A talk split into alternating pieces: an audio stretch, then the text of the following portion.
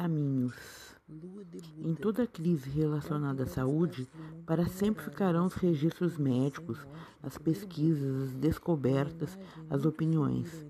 Eu me lembro do surgimento do vírus HIV implacável que dançou no mundo impiedosamente. Ele vinha em expressos momentos e levava as pessoas sem chance de cura. Um infectologista renomado dizia ontem em uma entrevista que acredita que o futuro reserva um caminho para o vírus da Covid. através de um coquetel de remédios próximo ao utilizado pelos portadores do HIV que de fato mantém vivos, mas desafia a ciência em suas mutações, suas variantes. Isto posto de maneira inteligente e séria, abre espaço para muitas reflexões. Concordando ou não, estamos quase aniversariando este indesejado visitante que insiste em fazer morada em nosso caminho. A quaresma está aí para refletirmos sobre nosso papel no mundo.